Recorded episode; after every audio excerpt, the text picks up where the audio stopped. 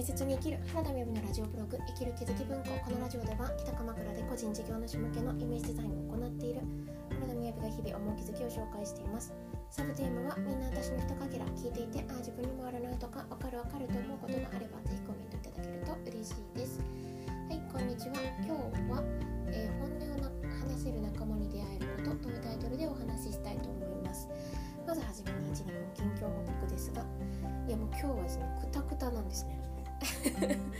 で何があったかというと、まあ、すごいおいい日でした、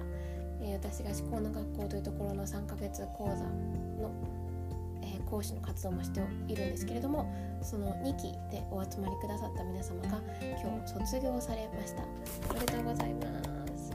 ということで卒業ランチ会があったんですね。でいやでもなんかすごいあのこの3ヶ月間7月の20日くらいから、えー、と毎日あのこうあの毎日 LINE で、えー、思考を見ていくっていうのと計3回、えー、ほぼ1日かけた講座っていうのがあります。そして今日の卒業ランチまでっていうことでもきっちり3ヶ月間思考を見られてきたんですよね。でそうですね。ちょっとさっきあの文章を作ってたのでちょっとご紹介させていただくと,、うんとその思考の仕組みって何なのっていうふうにお話しする、と、思考が先現実があと100%例外なくですっていうふうにこう、えー、現実を見ていく講座なんですね。でまあそういったのを毎日していただく中でこう大嫌いだったお父さんへの気持ちが変化して収入が2倍になったり上司が激変したりお母さんの意識が変わったり実演していた親戚との関係性が蘇ったりパートナーこれは恋愛関係のパートナーですねの100への意識が、180度変わったりあとはやってみたいなと思っていた夢の仕事にチャレンジして時間のゆとりを持ちながら個人でお仕事を始めて収入をゲットできたり大切な人と話をする安心感を得たり大好きな気持ちで始めたお仕事の長期講座にお申し込みが入ってお客さんとの時間をじっくり楽しむことができたり縁遠かったお父さんあ弟さんとつながりが深くなって話をすることができたり卒業会で誰と思うほど顔が変わって可愛さがあふれたり体を大切にしながら毎日の止めどないイライラやモヤモヤがなくなって穏やかで楽しい時間が増えたり時間がないをやめて時間の使い方や取り組んでいることへの気持ちを見直したりどうしたら大切にするかに気づけたり最近起きた出来事からランチ会の中でこれからどうしていきたいかが見えてきたり 1, 回目と明らかに表情が違うとみんなに言わせて柔らかくなって進みたい夢に向かって引っ越しを決められたり両親への感謝を形にできたりまあそんな風にね変化があったような講座でした。すごい私も楽しかったです、まあ、最初ね冒頭疲れたって言っちゃったんですけど、まあ、これは原宿との往復とあととても大きな素敵なあの花束をいただいたりですね。そうなんか荷物もこういろいろあった中で 帰ってきて。そしてねあのこれ聞いていただいてる方の中で明日いらっしゃる方いらっしゃらないと思うんですけど私明日ランチ会企画してるんですよね。今度自分が作るんですよ。で明日私ご飯作るんだと思って。みたいな。それでちょっとだけ下ごしらえをしながら。でも今日雨が降っていて野菜を買ってこれなかったので最低限の下ごしらえですけれどもあの今回は自然栽培のお野菜が手に入ったのでピーナッツバターナッツだっけ？ん？はあのとかあと里芋はさっきちょっとあのに軽く茹でて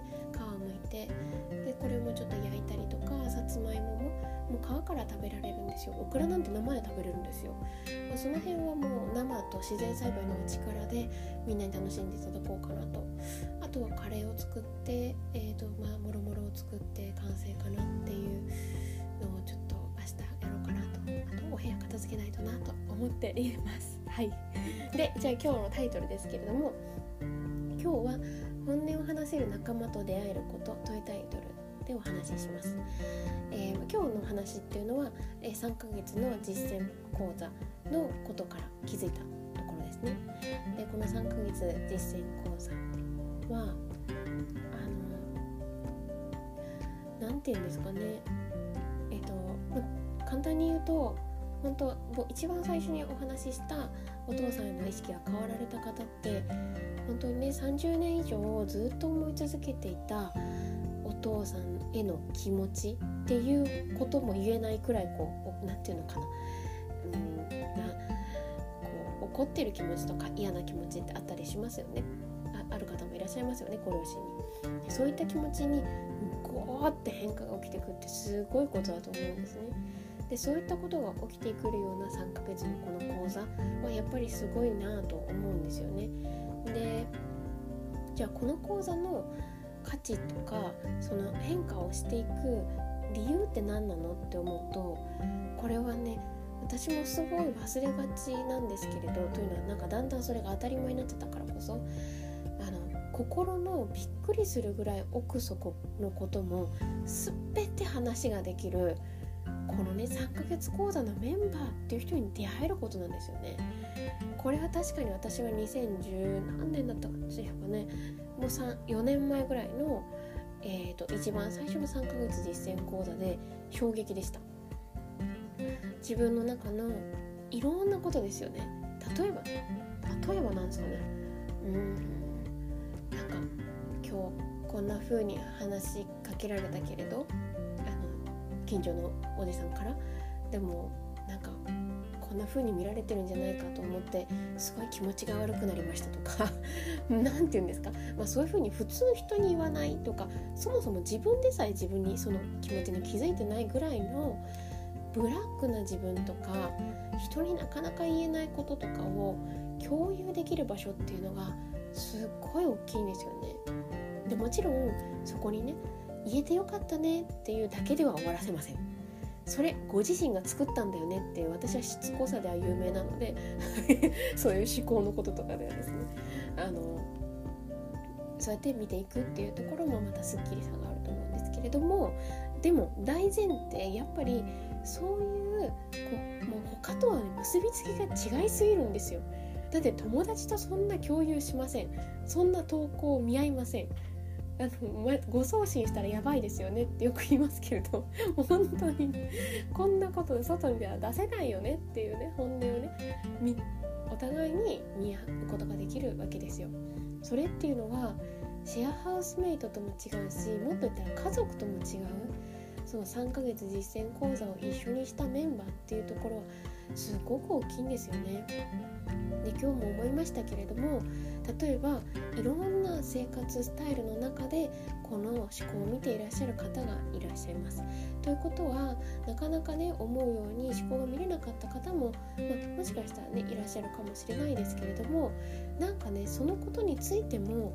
そそういうこなんかなんか皆さんの感じがこうでもうそれも私が作っているっていうことだからだからじゃあ私がこうやって変わったら私から見てるあなたも変わるよねって行動ができることなんかすごいそういう風にうんあそうなんだってただね受け止め合うだけじゃなくって